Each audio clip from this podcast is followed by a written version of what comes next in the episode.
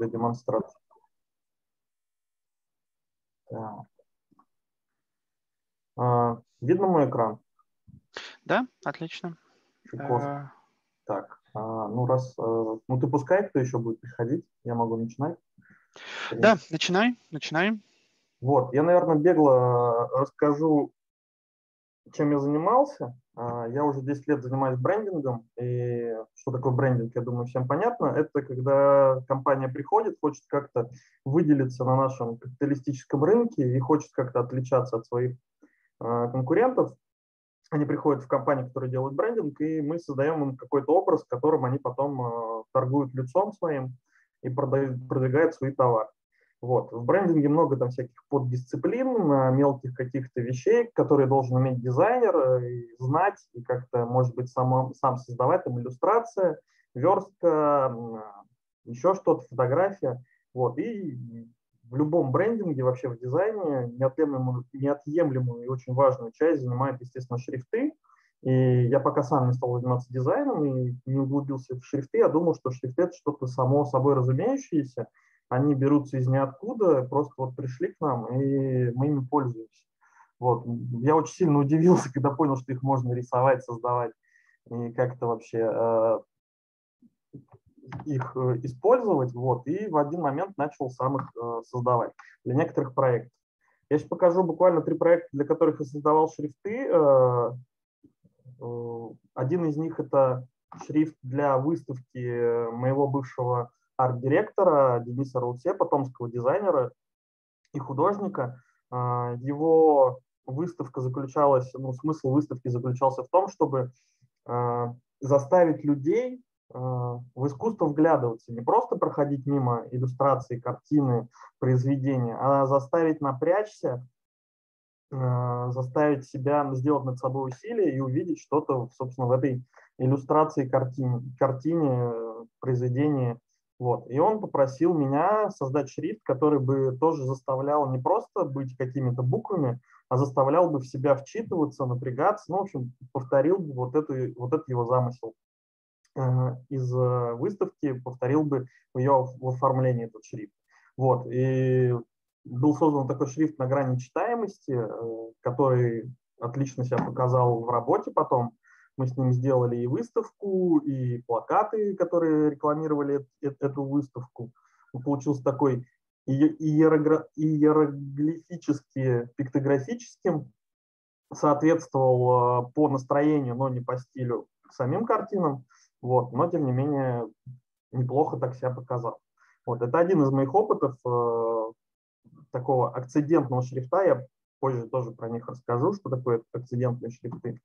Вот, э, пример работ. Еще один шрифт был коммерческий для компании «Едим как дома». Это дочерний бренд э, передачи НТВ «Едим дома» и Юлии Высоцкой. Вот, они начали производить э, готовую еду, которую продавали в магазинах, и пришли к нам, собственно, за брендингом, за оформлением, за дизайном. Вот, и мы решили, что так как еда домашняя, нам нужен какой-то шрифт, который бы имитировал по настроению, не по рукописности, а просто по настроению буквы, как мы могли бы дома подписать. Вот, для этого пришлось э, возомнить себя программистом целым, э, и залезть под капот шрифта и заставить его во время печатания менять э, буквы там, с маленьких на большие, с больших на маленькие. Э, там в этом шрифте было у каждой буквы 6 э, вариантов использования, то есть были маленькие, пошире, еще самые широкие, и также с большими буквами. В общем, при наборе вот получалась такая через полосица, которая, в общем-то, вышла в стиль финальный и неплохо так работает и до сих пор. Вот. Получился такой прыгающий э, буквенный набор, который хорошо себя зарекомендовал. Вот, ну, примеры все, работы на всех этикетках, на всех, на всем такое домашнее настроение. И еще есть у нас в городе Томск, из которого я родом, замечательная пиццерия, которая называется Make Love Pizza. А, и для них был сделан вот такой шрифт. А, сейчас покажу примеры. Вот слева его видно. Такой а, дурацкий, тоже псевдо рукой набранный. У него тоже там куча альтернатив всяких миленьких штучек в нем. А упаковку, это было лет 7 назад, упаковку мы сделали вот в виде такой коробочки спицы и диск, диском на нем. Что тоже такой образец работы брендингового дизайнера. Сделать что-то обычное необычным, интересным, привлечь внимание. Вот, наверное, про шрифты, которые я делал, все. Ну, то есть я эти проекты показываю, потому что они там работают до сих пор. Вот, и они этим интересны. Еще были там несколько шрифтов, тоже коммерческих, некоммерческих, они сейчас мертвы, так или иначе. Вот, но это к тому, что шрифты как бы бывают разные, и сейчас я, собственно, хочу рассказать, откуда они все взялись и к чему мы идем дальше в шрифтовом мире. Вот. Шрифты, как не заблудиться в 33 буквах, э, и э, историю шрифтов нужно рассказывать, конечно, с петроглифов, которые еще в, палео, в палеолите начали появляться, а это на минуточку там 2,5 миллиона лет назад. Какие-то более-менее осмысленные, очень узнаваемые, когда там человек разумный выделился как вид, появились, естественно, 40 тысяч лет назад, но вот самые-самые первые находки датируются именно вот настолько древние цифры. То есть информацию пытались передать в каких-то изображениях, иллюстрациях, а, сообщениях, а, как-то ее зафиксировать и сохранить, пытались еще вот настолько тогда, настолько давно. Вот. Куча примеров, как это все выглядело, можно там гуглить, смотреть, э, самые древние, самые известные э, скалы там, в Испании, в Италии, на территории разных стран, но изначально все петроглифы – это высеченные рисунки в камне, которые изображали какие-то сцены из жизни древних и не очень людей. Вот, и частично есть предположение, это ну, сложно открыть э, и понять действительно, что же, что же в себе несли, но это, скорее всего, были сначала зарисовки а, о событиях жизни, а потом уже, возможно, э, стали какой-то способом передачи информации там, от поколения к поколению, от племени к племени. В общем, э, какая-то э, рас, рассказническая история и вот передача информации. Пример очень красивый, сплошной дизайн, ничего лишнего, сплошная э, художественная мысль, выраженная лаконично очень, с минимумом средств. Потом это все трансформировалось, шло дальше, и э, на самом деле очень, очень долго, но примерно в один момент э, в Египте начала, начали появляться иероглифы, а в Месопотамии клинопись. Они развивались примерно в одно и то же время, ну, относительно 2020 года. Конечно, там между ними мог быть разрыв и 100, 200, 300 лет, но вот примерно в одно и то же время э, Почему считается в одно и то же время? Потому что там э, разрыв технологически был э, не очень большой между соседними регионами. Они просто развивались примерно в одной, примерно одинаково, но с небольшим разрывом. Но технологии были схожи, поэтому считается, что вот в одно и то же время 200 лет не срок. Вот. Э, ну, иероглифы вы все видели, наверняка читали, как долго их пытались разгадать, что частично они были сюжетно совпадали с тем, что они показывали. Частично это были а, воспроизведения звуков, они соотносились с какими-то звуками, слогами, буквами. А, ну, в общем, в итоге так или иначе научились их расшифровывать, научили их читать. Вот. Э, не всегда их напрямую можно соотнести с буквами, как с нашим алфавитом. Не всегда можно, наоборот, со словами, с какими-то смысловыми блоками семантическими. Но э, вот отсюда уже начинается какая-то а, более осмысленная передача информации, сохранение ее, скорее даже не передача в первую очередь, а именно сохранение. Вот. Но мы к этому сейчас обратно пришли, мы опять пользуемся иероглифами, и чем дальше, тем больше. Э, используем те же рисуночки, где-то они обозначают одну букву, где-то звук, а где-то, конечно, э, целый какой-то смысл, где у нас баклажан вовсе не баклажан, а персик – это что-то иное. Вот. А, опять же, в Египте у нас э, иероглифы, а в Месопотамии у нас, собственно, вот такая клинопись. Интересно, что иероглифы в воспроизведении были сложнее, ну, потому что это целый рисунок, а клинопись, а, она там, упрощалось из рисунков, и в итоге упростилось в такую символьно-сигнальную систему, э, и применялись э, для ее нанесения всего один инструмент, такая заостренная, ну, то есть если прям всматриваться в текстуру этих э, символов, то видно, что это такая заостренная палочка с треугольным сечением, которым просто вдавливали а, полосочки. Изначально это были просто линии, а в итоге оказались вот такие э, клинышки, которые представляли себя там вот эти вот знаки, символы. Вот. И, наверное, это одни из самых э, первых и надежно сохранившихся источников, которые было, с помощью которых вообще начали вот что-то расшифровывать из того времени. Вот, по-моему, э, есть такой... Я сейчас, вот сейчас я начинаю врать, потому что вспоминаю с трудом. По-моему, э, первая расшифровка вот этих всех надписей того времени случилась, когда нашли Розетта Стоун, как розетский камень он называется. Там были тексты на трех языках, ну, на трех видах письменности. Вот один из них, по-моему, был клинопись, а, и сопоставляя вот эти два, вот эти три типа письменности, а, смогли недостающие части найти и перевести текст, и тем самым там приоткрыли завесу переводов с древних мертвых языков, которым не осталось никаких ни словарей, ни вообще подходов. Потому что, а, казалось бы, 3000 лет не так много, 5000 ну, лет, а на самом деле очень много утрачено, много языков, и из самых древних, наверное, известных, вот это первый, который стал, хотя там были еще другие до него, которые там не записывались. Ну и язык, мы знаем, трансформируется, так что это был большой успех. И примерно с этого времени мы можем отслеживать Э, достаточно достоверно, как развивались языки, письменность и как это все трансформировалось, и мы можем как-то проследить, там, какие языки относятся, кому родственники, а кому нет. Вот, тоже важная часть. А, и ну, тут важно сказать, что от клинописи, в общем-то, пошли практически все а, письменности, которые мы знаем на территории Европы и современной там, э, России. Потому что из них трансформировалась латиница. Сначала греческий алфавит, потом из греческого алфавита латиница, из латинского алфавита кириллица, болгарица все остальные.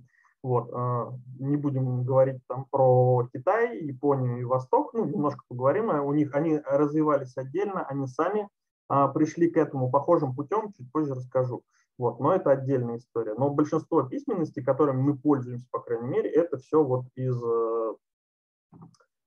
из клинописи. И вот дальше, собственно, финикийское письмо. Клинопись логично развивалась, совершенствовались инструменты, упрощались носители, на которых это все писалось. Ну, допустим, если клинопись была возможна только на глиняных табличках, то есть это свежая глина, мягкая, в которой все это выдавливалось, она засыхала, все, не исправишь, э, все так и оставалось на века.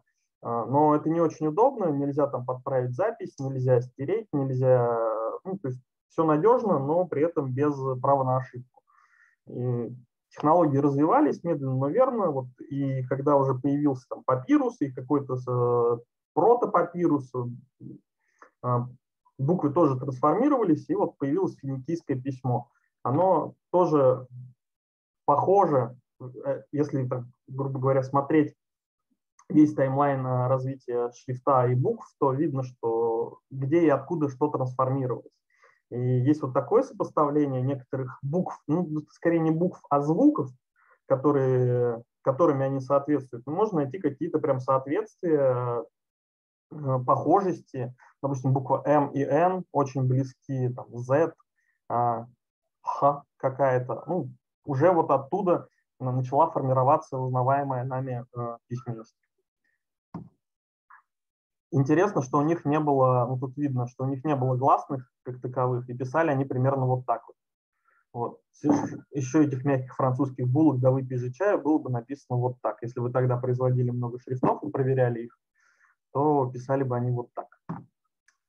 А, Все это достаточно начало потом быстро развиваться, это уже 9 век до нашей эры, всего 500 лет прошло, и э, появляется из финикийского, ну там, если смотреть по истории, там, экспансия одних к другим, взаимная культурная ассимиляция, и, в общем-то, финикийский алфавит превращается в греческий. Греки добавляют гласных, э, ну, это древний, древний греческий алфавит скорее, э, потому что, по-моему, в современном некоторых букв нету или пишутся они по-другому. Вот. Он становится уже вот таким, э, это его, скажем так, прородитель э, или прародитель, вот, и в итоге он становится известным всем нам в итоге греческим алфавитом. Э, интересно, что тогда появился э, способ записи. Здесь все еще нигде нету пробелов. Все пишется сплошным текстом. Ни точек, ни запятых, ни точек, никаких абсолютно знаков препинания. Мы просто передаем смысл. Не знаю почему, что так сбрело в голову грекам, но они решили изобрести вот такой еще способ записи. Не слева направо, слева направо, а слева направо, справа налево, и каждую строку они начинали с конца предыдущей. Называется этот способ бустерфидон, и название это от, произошло от того, как бык ходил по полю. Вот они увидели в листе письменном а, такое поле, по которому ходит бык, перо, а, создает там эти а, ряды букв, и вот способ хождения быка по полю бустрофидон они применили и в письме. Не могу сказать, что это плохо, это всего лишь непривычно, но ну, там, с нашей точки зрения это, конечно, жутко неудобно, а, сложно читать, э, опять же, никаких пробелов, э, и все это достаточно странно выглядит. Вот. Проходит там еще сколько, 8 веков, э, все это, там, естественно, все минорные какие-то изменения, с каждым там, у каждого писаря свой способ, стиль воспроизведения текстов, все это меняется – а, и такая значимая веха, про которую тоже наверняка много слышали, это откопанная, не помню уже когда, колонна, колонна Трояна, на которой э, был написан текст, вернее, не написан, а высечен в камне, поэтому он так долго сохранился. Высечен в камне уже таким шрифтом, который мы все знаем как антику. Вот, а тогда это было, конечно, просто открытие. Вот откуда, там все узнали, откуда это все пошло. Э, к чему трансформировался греческий, греческий алфавит. Там, римляне тоже захватили греков, экспроприировали у них всю культуру, переначали Юпитера на Зевса, и, собственно, шрифт тоже перелопатили под свой язык, под их свое удобство. И вот так, а, как бы, вот здесь, если видно, уже такой почти современный, а, почти современная антиква, а, то здесь это вот промежуточный результат, промежуточная ситуация, где они начали трансформировать греческий алфавит, который такой достаточно без украшательств был, очень геометричный, э, жесткий, начали превращать вот эту самую антикву. Э, и антиква тоже интересно, почему она стала такой формы с такими засечками на колонии Трояна. Вот SPQR, э, известное сокращение Сенат и народ Рима, первая строка. Почему буквы стали такой формы, э, опять же, все шло от инструмента.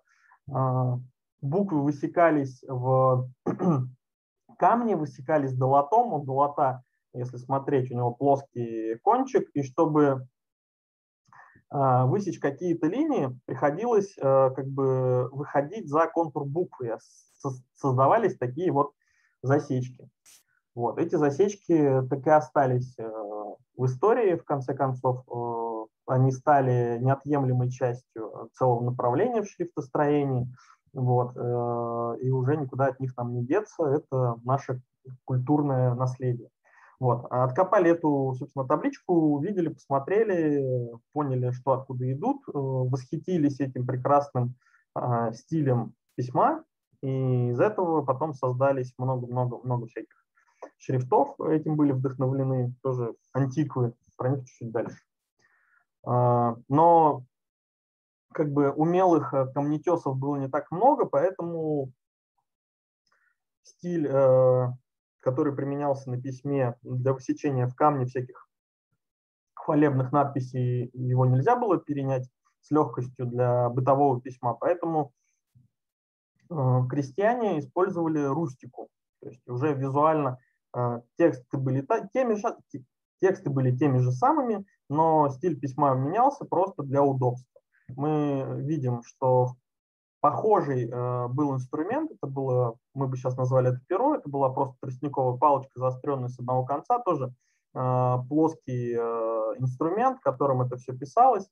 Вот, от того такой контраст между разными линиями в букве. Вот. Ну вот рустика стала вот одним, тоже одной из такой вех, которая определила то, как буквы будут выглядеть дальше. Все вот эти изменения, они вносили какие-то все, все, все изменения начертания они вносили в облик буквы, в том числе изменения, которые потом фиксировались и становились э, неотъемлемой частью. Хотя изначально вот началось все, мы видели там, с, просто с клинописи, с трех черточек, перечеркнутых четвертой, которые, ну, казалось бы, уже не похожи на то, что появилось потом. Усложнялось, усложнялся инструмент, усложнялся язык, э, усложнялись, собственно, формы букв, вот. Сейчас есть немножко обратный процесс. Ну вот если смотреть пример Рустики, еще один, а, уже такой написанный, более, а, мне кажется, это новодел, ну то есть это имитация, но с использованием похожих инструментов, по крайней мере, и текстов тех же. А, вот. Параллельно случается одно из важнейших э, для цивилизации событий. В Китае изобретается бумага, в Китае, соответственно, с этим случается бум письменности, развитие письменности. А, Китай шел примерно тем же путем, что шли э, финикийцы и месопотамцы у них все начиналось с рисунков. Я не, э, клинопись, она же тоже там очень много в финикийском письме и в месопотамском э, многие э, буквы, многие символы, они родились из рисунков, э, ну, короче, тоже из иероглифов. Самое известное это буква А, алев, это перевернутое изображение быка. Там э, я не включил, к сожалению, в эту презентацию, но, в общем, перевернутое изображение быка стало буквой А, и примерно так же э, действовали китайцы, японцы, ну, вот все вот это вот древнее э, монгольское э, царство.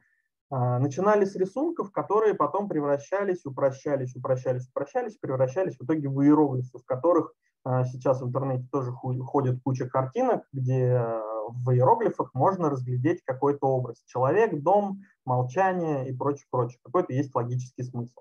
Вот. Например, так все развивалось. Э, бумагу китайцы скрыть не смогли, военное преимущество это им не дало. Бумага распространилась по всей планете, э, и, в общем-то, началось дальнейшее развитие письменности. В это же время из рустики, ну то есть если тоже посмотреть на рустику э, и посмотреть на Инициал – это стиль письма, э, вот они близки, просто, опять же, почему случилось изменение формы э, и изображения буквы? Просто потому что переписывали книги религиозные, чем быстрее, проще станет форма буквы, чем проще ее будет выводить, там, в 2, в 3 максимум штриха, тем э, быстрее ты будешь, ну, тем результативнее ты будешь работать. Упрощение и ускорение там всяких действий. Вот. Чем больше мы напишем Библии, тем больше э, людей дадут нам денег, тем больше мы заработаем. Утрированно так. Простите меня, те, кто религиозные, это просто шутка. Не судите меня строго. Uh, вот. Uh, унциал превращается в каролинский минускул.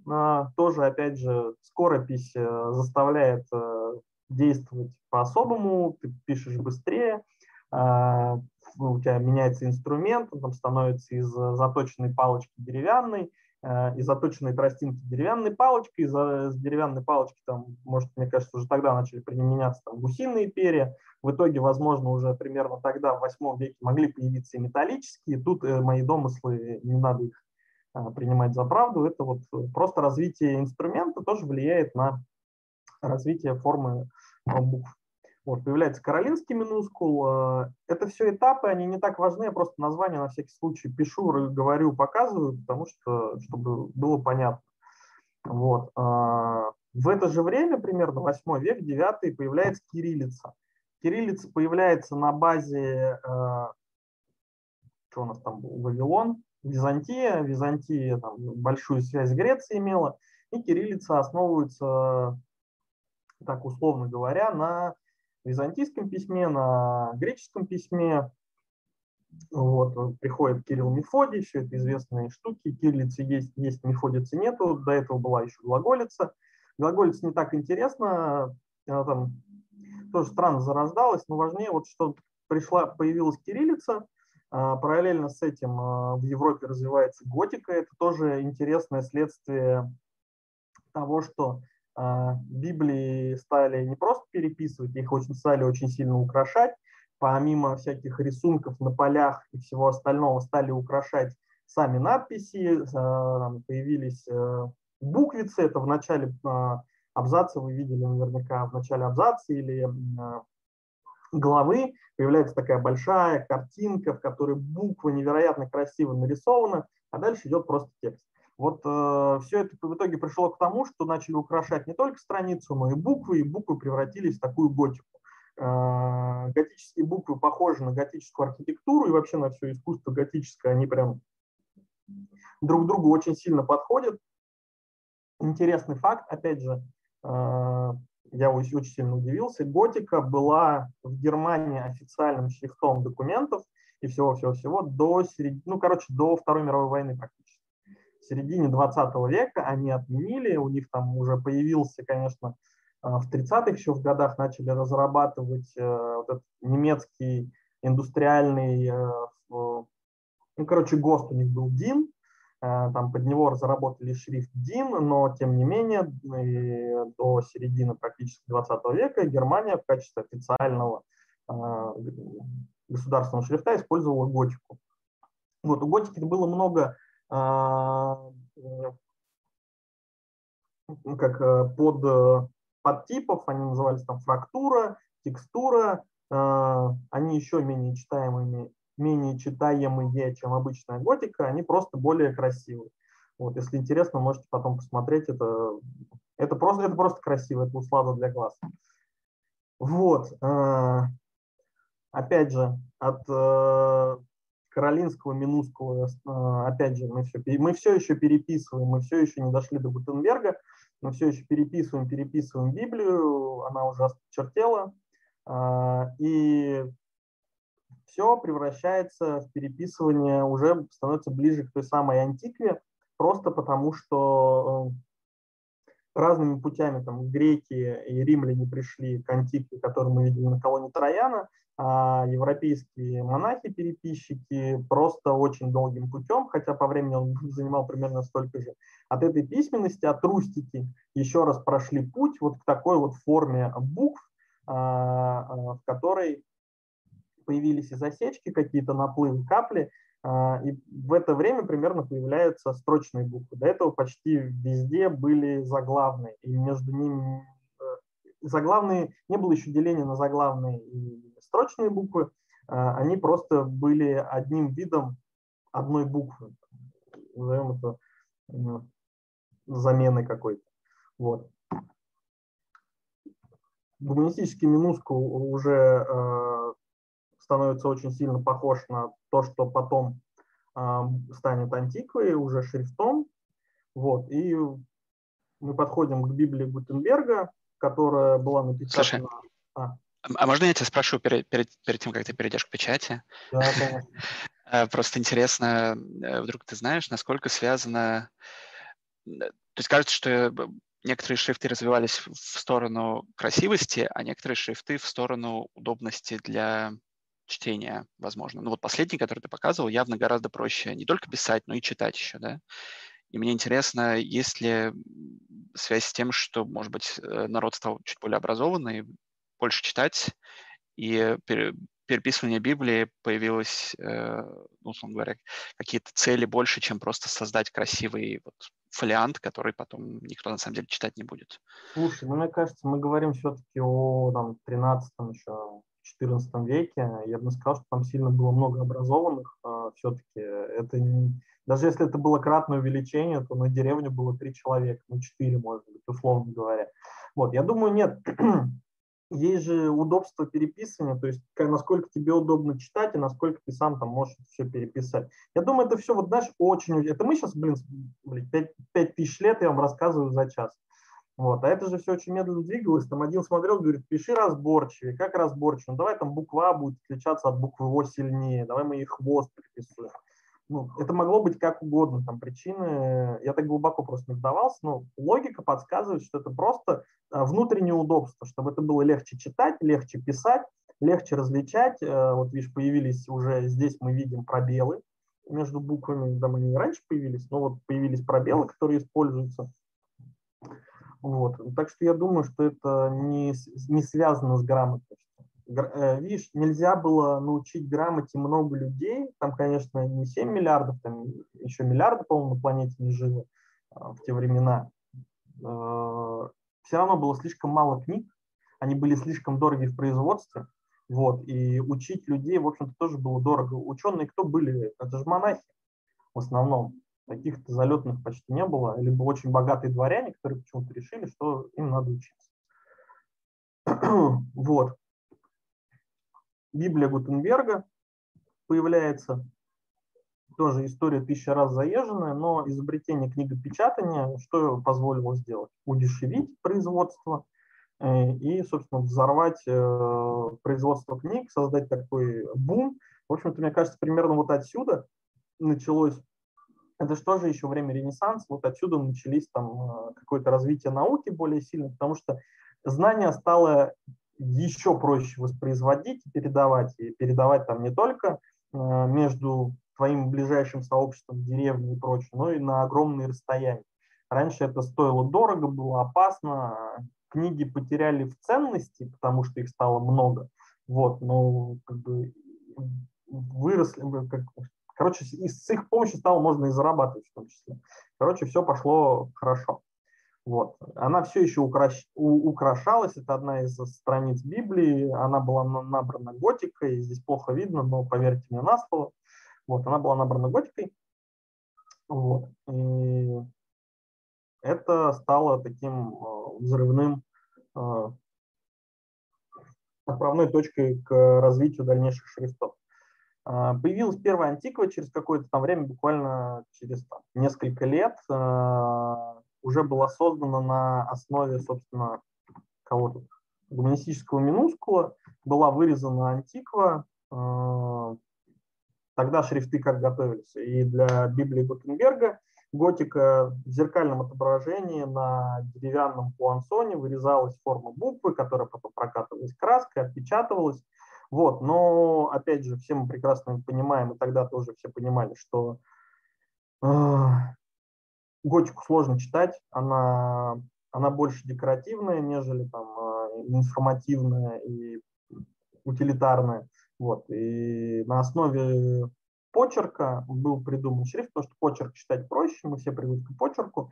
На основе почерка был создан, создана первая механическая антиква, которую много-много воспроизводили. Николас Йенсен ее создал, а у нее там тоже были а, артефакты от инструмента, которым вырезалась она на Пуансоне, собственно, на, в тот момент, мне кажется, еще все-таки это были деревянные. Вот. Uh, у нее есть цифровой ревайвал, который сделали, я думаю, не одна студия, они любят это делать. Вот. Но вот это имя, первый человек, который сделал антику, и за ним уже были, были там последователи, там, все остальные. Вот, uh, я могу коротко или ну, не коротко рассказать, э, как так случилось, что в России после кириллицы появился гражданский шрифт и все, что мы сейчас имеем. Вот. Сколько у нас по времени? Ты меня это контролируй. Нормально, давай. У нас, да. Окей, это мой первый опыт лекции был. Я рассказывал такую лекцию про хорошего царя плохого дизайнера, про Петра Первого, который придумал русскую типографику. Вот там история была смешная. Там, а, пока Европа развивалась по-своему, у России, как всегда, был свой особый путь. Вот, мы э, со своей письменностью, на самом деле это неплохо, мне очень нравится кириллица, и было бы интересно, как вот э, Кирилл и Мефодий то, что придумали, как это было бы сейчас, в современности. Вот. Э, но, короче, двигалось все вот так. Устав и полуустав – это были вот эти формы кириллицы, которыми а, писались э, тоже какие-то религиозные тексты, какие-то берестяные грамоты, э, летописания. Вот тоже у нас это все делали монахи. Примерно та же история, просто с другим э, русским колоритом. Вот. Если хотели, могли прочитать, что такое устав, полуустав. Вот так выглядел устав, ну, классический шрифт молитвословие, классическая кириллица, которую все видели. Вот так выглядит полуустав. Вот. Устав и полуустав вот сравните, если можете найти разницу. В общем, они не сильно отличались, они это были э, утилитарные оба шрифта, это был скорее не шрифт, а почерк, который использовался, потому что это все еще писалось. Вот. Но потом приходит э, Петр I, реформатор, и говорит, так, э, нам нужны корабли, город на Неве и новый шрифт, Ой, нов, новая письменность. Что делает Петр I? Он говорит, мне не нравится, что здесь происходит, корабли лучше в Голландии, Э, картошка, конопля и все остальное тоже, поэтому и за шрифтами. На самом деле, надо сказать, что в Голландии достаточно хорошая шрифтовая школа, так и старая, там, с, связанная там тоже с печатью книг. Э, это было правильное решение. Он поехал к голландцам, попросил их а, отрисовать нам новый алфавит. Вот, голландцы с этим справились, а, но они основывались как бы не на нашем почерки, хотя нет, они основывались, в общем-то, на кириллице, но так э, был э, план повернуть в сторону Европы, а голландцы, в общем-то, на европейский манер, на вот этот антиквенный манер и э, нарисовали нам все буквы. Я не знаю, насколько правда или нет, но вот эти вот зачеркивания и отмечания нужной формы от ненужной делал сам царь Петр Алексеевич. То есть у нас царский шрифт, который делал сам, вот, собственно, царь, тот самый, он сам выбирал буквы, сам их утверждал, и им мы пользуемся ну, до сих пор с каким-то изменением. Вот. Первая книга, которая была набрана гражданским шрифтом, это была «Геометрия землемерия». А, вот. Э, и отсюда пошла там русская письменность, э, превратилась она из того, что было, в то, что стало. Вот насколько это все из вот этого э, превратилось вот в это, это, конечно, любопытно, если, особенно если не видите э, последовательные изменения. Вот. Так, а что у меня дальше? А, и дальше, короче, вот примерно с тех пор, с тех пор, как был нарисован первый антиква, с тех пор, как был сделан гражданский шрифт, кириллица, латиница развивались примерно одинаково. Что происходило? Рисовались просто новые шрифты, там можно каждый год примерно углубиться и искать э, новых производителей шрифтов, новых шрифтовиков, те, кто создавали, вносили что-то новое, но в целом это все оставалось тем же самым. Мы берем буквы, берем форму букв, играем с ней как-то визуально, перепридумываем э, форму, делаем э, контраст между штрихами, не делаем контраст между штрихами. Собственно, это здесь видно. Там появились, и была антиква, стали гротески, где все одинаковое, там засечки стали более толстыми, буквы нарастили мясо, ну то есть все осталось то же самое. Остался каркас букв, который не менялся ни у нас, ни в Европе. Вот. А одна из самых важнейших, э, ну, все, все это, в общем-то, шло до начала 21 века.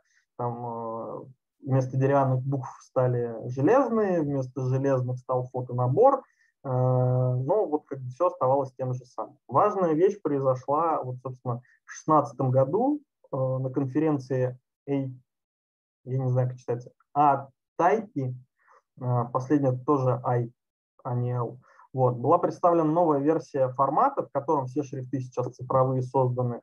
Вот. Он называется OpenType Font Variables, э, и он, собственно, немножко тоже взорвал шрифтовой мир. Все этого очень сильно ждали, не знали, как это будет, но стала возможность создавать вариативные шрифты.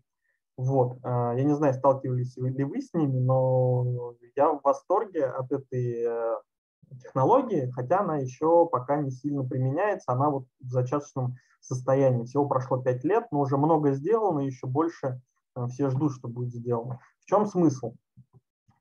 Вы все пользовались шрифтами. Там. Допустим, вот этот шрифт Монсеррат, у него э, из ненаклонных, у него 9 начертаний, от супер э, тонкого до супер толстого. Как раньше происходило рисование шрифтов, особенно с таким большим количеством начертаний. Ты рисовал каждую букву в каждом шрифте вручную, если у тебя там в одном шрифте помимо заглавных, строчных, русских, латинских, знаков препинания, цифр, лигатур, каких-то альтернативных букв, еще что-то там набирается примерно 400 знаков на шрифт, то если в шрифте, вот как здесь, 9 начертаний, умножаешь на 400 знаков на 9, у тебя получается 3600, ты должен для того, чтобы сделать вот такие э, несколько начертаний, ты должен нарисовать 3600 знаков. Там, естественно, были программы, программисты, которые писали, которые это все упрощали, которые э, можно было где-то интерполировать э, с помощью математических всяких формул между двумя состояниями, но приходилось рисовать очень много. Это было трудозатратно, особенно на самой э, заре там, фото печати, когда с металлических литер перешли на фотонабор, там было очень сложно это все. Вот. А когда еще и руками это рисовалось, так там вообще. Вот. И вот в 2016 году появляется формат э, вариативных шрифтов, и что он позволяет сделать? Он позволяет нарисовать два крайних, состояния, и с помощью просто этого формата, который, если ты научишь свою программу, браузер там, или что угодно, воспринимать этот формат, можешь с помощью одного ползунка а, из крайнего в крайнее состояние абсолютно практически, э, ну, дискретно, конечно, там просто шаг, э, тысяча шагов между состояниями, то есть шагом в одну тысячную ты можешь этот шрифт менять по толщине, по наклону, по высоте, по расположению каких-то элементов. Засечки можешь выращивать, не выращивать. Я сейчас даже это покажу. Мне придется переключиться на другой э, экран. Потому что не все так просто. В общем, сначала все начали, конечно, баловаться. Ну, то есть э, мы можем с помощью этой технологии делать шрифт толще и тоньше, можем делать шире, уже между какими-то состояниями, это все двигать. Вот. Это просто наглядные примеры, что раньше это приходилось делать там анимации, сложными действиями в других программах, а теперь это стало возможно реально одним э, ползуночком в программе, которая это поддерживает. Вот. Можно сделать не только там толщину или э, жирноту или широту буквы и шрифта, можно какие-то вот такие вещи, такие более художественные, баловские, э, артистичные делать. Вот. Можно делать тени, засечки. Стало возможно там э, применять цвет в шрифте. Вот. Сама суть не в том, что ты можешь менять какие-то определенные параметры шрифта, а в том, что у тебя появилась возможность добавлять любую, которую ты сможешь придумать и нарисовать, ось изменений. Вот как вот здесь. Это просто векторные шрифты, которые сейчас применяются везде, это векторные файлы, как и любые другие векторные файлы. И ты просто меняешь какие-то параметры у этого вектора, вот. Э, но стало возможным это применять в шрифтах без использования сложных программ, то есть у тебя нет Adobe, ты просто берешь этот шрифт, задаешь ему нужные параметры, и в браузере он может отображаться так, как тебе надо. Вот. А, люди начали баловаться, начали делать вот такие вот штуки, я не знаю, сейчас а, откроется, начали делать вариативные эмоджи с помощью этой технологии. Это тоже браузерная, это же браузерный шрифт, в котором можно там а, сделать разные волосы, отрастить бороду. В общем, технология сразу нашла отклик. Вот, делай, что хочешь, э, формируй, что хочешь. Ну, тут разные примеры. Голландцы начали, естественно, тут же использовать это и хвост, и в гриву, сделали кучу всяких штук. А, но из после того, как прошел какой-то хайп, начали все думать, а что же с этим на самом-то деле делать? Как это полезно применить, кроме баловства? Ну, а, одна из важных, э, одно из важных применений это стала навигация короткий экскурс э, в навигации, э, тебе нужно максимально различимый шрифт, чтобы его было видно и подслеповатым бабушкам, и слепым молодым людям, и зрячим молодым людям, которые издалека ни хрена уже не видят. Вот, короче, у тебя должен, должен, должно быть, должен текст максимально различаться с любого расстояния, в любом состоянии и э, в любом случае, при любом освещении. Э, это первый пункт. Второй пункт. Э, он должен у тебя различаться и выглядеть примерно одинаково, особенно если ты делаешь э, большой какой-нибудь аэропорт, у тебя везде все буквы должны выглядеть одинаково. Э, мы прекрасно понимаем, что, во-первых, есть э, те надписи, которые будут видны, они будут только очень крупными и видны только с большого расстояния, как надписи аэропорт на самом аэропорте. Есть такая вещь, как а, оптическое искажение, там, воздушная, воздушная перспектива, и при таких больших работах это учитывать нельзя. Там можно на сайте у Лебедева посмотреть, они тоже с этим много работали. Ну, в общем, а, и еще один нюанс. Один и тот же шрифт а, на черном фоне и на белом будет выглядеть по-разному. Белый текст на черном фоне выглядит жирнее, чем черный на белом. Вот, и поэтому, чтобы тебе набрать одинаковые по тому, как они выглядят таблички, если вдруг необходимо где-то набрать светлым текстом на черном фоне, тебе приходилось, э, тебе не было достаточно, если у тебя в шрифте там только есть тонкое, среднее и жирное начертание. Тебе нужно было между ними какое-то состояние, а лучше не одно, потому что там изменения нужно сделать не на целый шаг шрифта, а на, буквально там на микрон. И вот в этом плане э, это я показываю, на самом деле, навигационный шрифт, который сделало бюро Горбунова. Вот, вариативные шрифты нашли применение в этом. И я верю, что вот в этом за ними точно тоже будущее. А, это очень важно, очень круто. Я когда впервые увидел, я подумал, что это очень классное применение, шикарное и очень полезное. Я думаю, что э, ребята из себя сняли достаточно большой пласт работы, просто потратив время на отрисовку шрифта, но потом не геморрой с его оптической компенсацией при производстве кучи-кучи-кучи-кучи каких-то макетов. Вот, а, тут тоже немножко похвалюсь. Э, в 2017 или 2018 году я сделал брендинг э, компании Телеком Биржа, компании, в которой я на тот момент работал, а, где впервые во всем мире, я просто до этого я специально гуглил и не видел, я применил в работе вариативный шрифт именно в брендинге коммерческой компании. Вот. Он э, не очень сложный, у него только одна ось изменения, он вот так, вот так растягивается, увеличивается.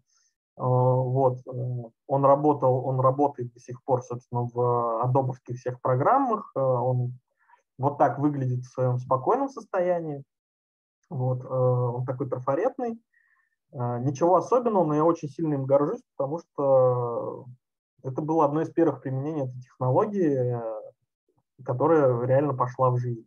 Вот так он используется дальше у них в стиле. Насколько я знаю, до сих пор там живет они им пользуются, мы им только выкатили стиль, они вот через неделю провели какую-то свою конференцию внутри, и вот везде это использовали, прислали нам фотографии, мы были в большом восторге. Так, ну это я вам все показывал, рассказывал. А, на самом деле я на этом могу закончить. У меня есть только истории про чуваков российских хороших, а, но я думаю, их все уже знают, и их несложно нагуглить. Вот, так что я могу ответить на вопросы повиниться в ошибках, если кто-то их заметил. Вот, я готов. Классно. Спасибо большое, очень интересный экскурс получился. Эм, так, ну давай, может быть, давай сначала спросим, если у кого-то есть вопросы прямо по ходу. Да. Э, и там были кое-какие вопросы в тексте. Давай я начну. У меня был вопрос прямо по, по вот тому, что только что говорил, э, про восприятие, э, которое может быть вот там темный, например, на светлом воспринимается mm-hmm. по-другому, чем светлый на темном. Как вообще дизайнер это... Вот тебе нужно настроить, чтобы два шрифта выглядели одинаково. Э, но при этом ты понимаешь, что ну, как бы они отличаются немножко, да, то есть один надо сделать чуть-чуть меньше, чем другой. Ты это делаешь на свой так сказать, по своему субъективному восприятию или есть какой-то более... Слушай, э, ну вообще это, конечно, ты делаешь в основном по субъективному восприятию.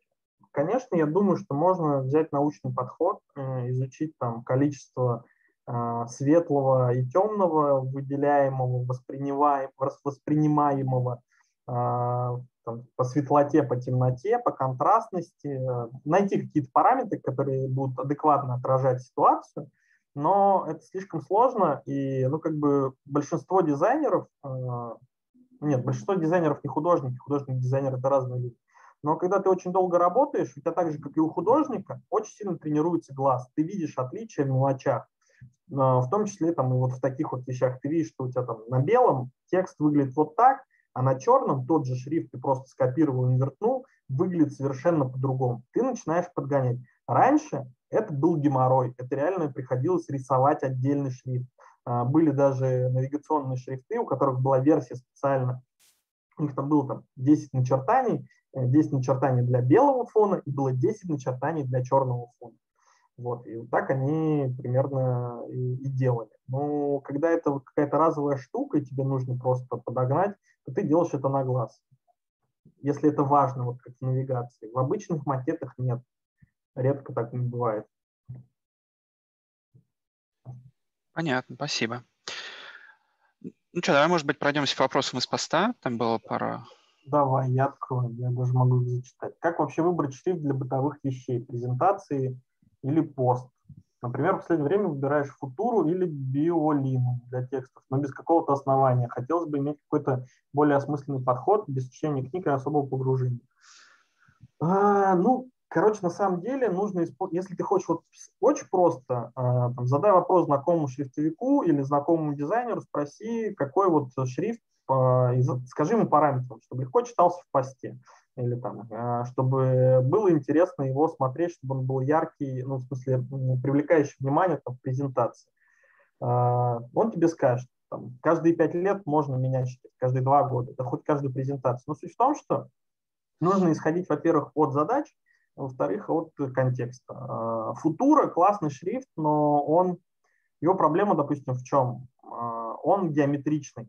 Им нельзя, им можно набирать, конечно, все можно, а, но им не очень удобно читать большие э, массивы текста, потому что он весь такой, он прям механический, он противоестественный, у тебя э, наш глаз все равно любит какие-то более при долгом восприятии, он ищет какие-то знакомые формы, а самые знакомые формы все равно мы эволюциони, эволю, эволюционируем не очень быстро, особенно наш мозг. Самые знакомые приятные формы это какие-то такие более плавные, естественные, к которым там относятся там, антиквенные шрифты. Э, футура, она еще очень механистическая в том, что там очень мало оптических компенсаций и она такая достаточно жесткая, конструктивистская штука. Вот, поэтому глазу легче читать что-то попроще. Но, опять же, я там в посте про вопросы про шрифты писал, э, мы слишком быстро сейчас, слишком много информации воспринимаем, э, поэтому я уже ни в чем не уверен, особенно в плане там э, шрифтов. Они все хороши, все плохие, все подходят и не подходят одновременно во всех контекстах. Вот. Если не ответил, да задавай вопрос.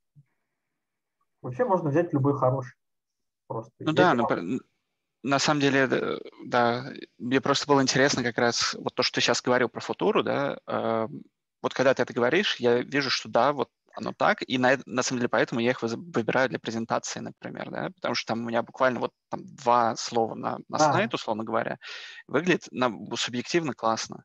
Да. Но вот как, как, э, как бы под конкретную задачу подумать, что вот, допустим, мне нужно, условно говоря, не знаю, может быть, есть какие-то сервисы для выбора шрифтов, чтобы я мог задать, э, не знаю, что он должен быть хорошо видим в коротком тексте, э, и, и он бы мне выдал, вот выбери из этих трех. Слушай, ну вот насчет сервисов не знаю, но вообще есть такие параметры на сайтах, которые продают шрифты, там, бесплатные, не бесплатные, тот же Google, там есть параметры текстовый шрифт, это значит, что ты им будешь набирать большие массивы текста, там больше двух абзацев как минимум. Там есть заголовочные шрифты, это акцидентные в том числе, это те, которые будут в заголовках, которые должны быть крупно, четко, классно видны, у них какая-то, скорее всего, будет э, очень характерная геометрия буквы, вот там есть рукописный и прочее, прочее. Ну, то есть э, тут обычно вообще шрифты, которые нормально создаются, не тяп они еще и описаны неплохо. Там, у российских студий точно, они прям описываются. Шрифт для того-то, шрифт для этого, шрифт для навигации, шрифт для текстов, шрифт для воспроизведения на дисплеях. Это все как бы прописывается, просто читать. Ну, тут либо опыт, ты смотришь и такой понимаешь, ну, как везде, насмотренность, и если ты в теме, ты сам все поймешь. Понятно, спасибо. Так, следующий вопрос. Э, зачем вообще создают новые шрифты? Их же миллион уже существует самых разных. Тоже отвечал в том посте, но коротко, э, шрифты чаще всего создают под задачи. Э, это, наверное, самое распространенное. Второе, это создают в пустую нишу, которая еще не использована гипотетически может быть выгодной, потому что шрифты продаются и продаются нормально, у них свой конкретный рынок, и, востребован, и они востребованы. Новые шрифты создаются, потому что старые надоедают. Шрифты часто используются в брендинге, и в брендинге как бы нужно постоянно обновляться, удивлять и все прочее, прочее, поэтому ищутся новые ходы, так же, как компания постоянно обновляет свой визуальный язык, они также обновляют там шрифтовой язык.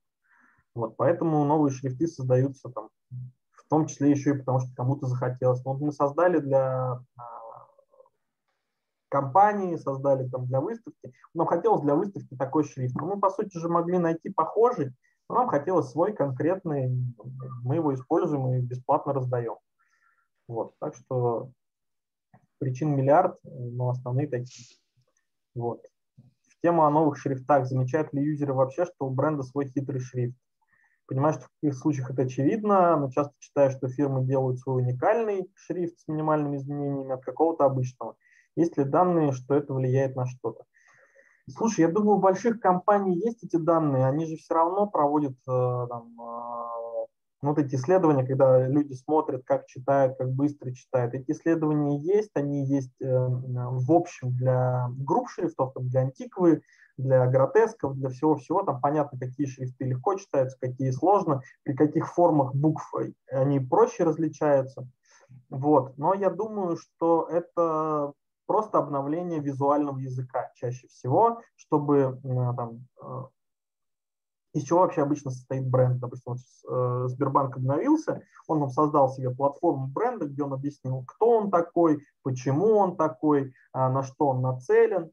Вот. И в соответствии с, этой, с этим позиционированием был разработан визуальный язык, там, цвета, Э, иллюстрации, способы подачи и верстки, все такое. К этому нужен был шрифт, у которого тоже э, эти бы характерные черты, они бы проявлялись. То есть шрифт мы все равно можем э, характеризовать как агрессивный, геометричный, строгий, игривый и прочее, прочее, прочее. То есть если посмотреть, вот там футур, он достаточно строгий, и геометричный, а, но не агрессивный. Но при этом он там такой немножко устаревший, потому что он относится к определенной эпохе там авангарда.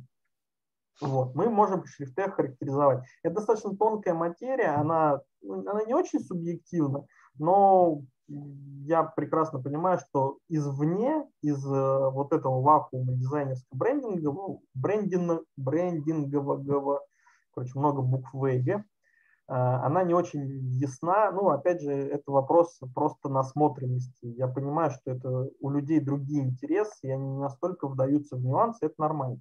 Но я считаю, что это правильный хороший подход, когда ты делаешь все с одним характером, когда ты используешь там в бренде не комик Sans, а какой-то хороший строгий шрифт, который соответствует характеру твоей компании. Вот. И тратят ли время на хинтинг э, для низких DPI при разработке новых шрифтов или больше нет? Оптическим размером кто-нибудь заморачивается или полное геометрическое масштабирование победило?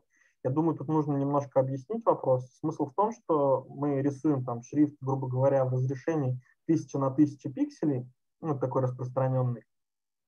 А на экранах мы его отображаем там э, высотой там, в 10, 20, 30 пикселей. Для того, чтобы автоматически вот этот вот э, скейлинг, он не всегда хорошо работает по алгоритмам.